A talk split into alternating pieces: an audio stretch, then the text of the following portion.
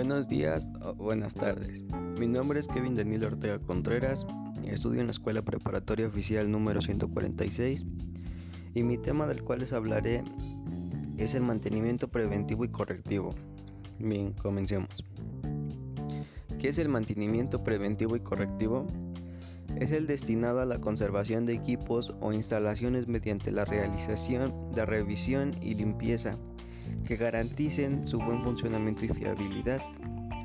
Esto quiere decir que debes de hacer un mantenimiento a cierto tiempo a tu dispositivo o computador. ¿Qué es el mantenimiento correctivo? Es aquel que corrige los defectos observados en los equipamientos o instalaciones. Es la forma más básica de mantenimiento y consiste en localizar averías o defectos para corregirlos o repararlos. ¿Cómo se realiza el mantenimiento? Se realiza en equipos de condiciones de funcionamiento por opción al mantenimiento correctivo. Se repara o pone en condiciones de funcionamiento aquellos que dejaron de funcionar o están dañados.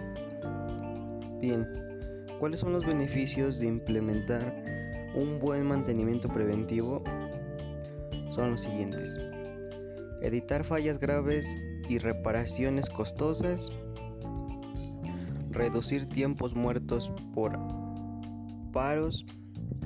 Alargar la vida útil de los activos. Mejorar las condiciones de trabajo.